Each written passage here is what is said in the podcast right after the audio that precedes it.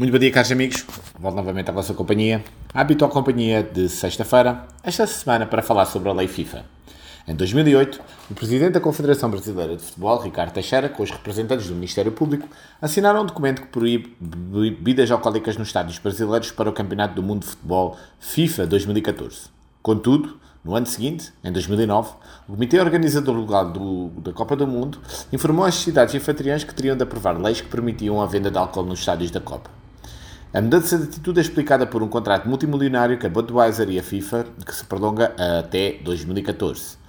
O acordo previa a venda de bebidas alcoólicas nos estádios, como nos últimos seis mundiais. Os acordos de marketing relacionados com o Campeonato do Mundo de Futebol FIFA representam mais de um quarto dos rendimentos da mesma.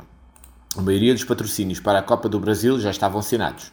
Será com parte desse dinheiro que a entidade uh, iria, uh, uh, acabou por cobrir os custos do comitê organizador local, que receberia transferências periódicas. Isto foi na altura chamada, do, na altura de, de, do campeonato, a Lei FIFA. Foi nessa altura que houve uma decisão por parte do Comitê de legalizar o, o, o, álcool, contrariando assim uma tendência mundial em matéria de segurança no futebol. A UEFA, que controla o futebol europeu, recomenda que o álcool não seja vendido em jogos no continente no seu guia para a segurança do estádio.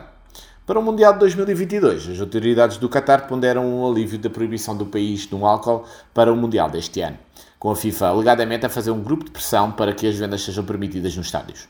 O consumo de álcool no Qatar limita-se em grande parte a hotéis de luxo, a clubes privados e com bebidas em público a ser crime. Não faz parte da tradição ou cultura Qatar e a sua disponibilidade para visitantes uh, internacionais durante o Mundial é um ponto de discórdia.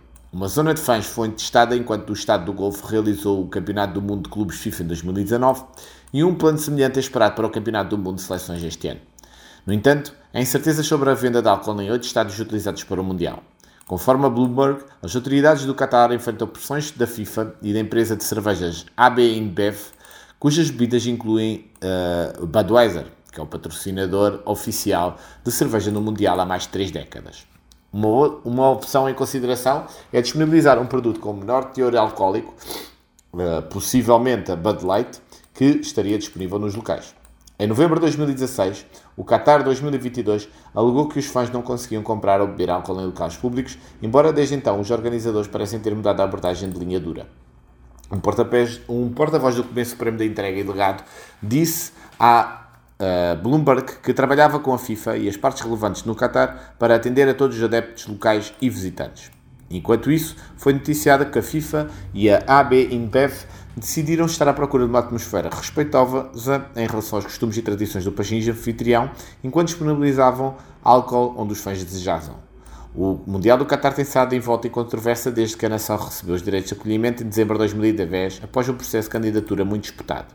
A FIFA e os seus patrocinadores têm conseguido mudar a vontade e os costumes culturais dos legisladores dos países anfitriões das suas condições. Será que em 2022 teremos mais uma reedição da Lei FIFA? Muito obrigado pela vossa companhia. Voltarei novamente à próxima semana com mais um tema ligado ao desporto.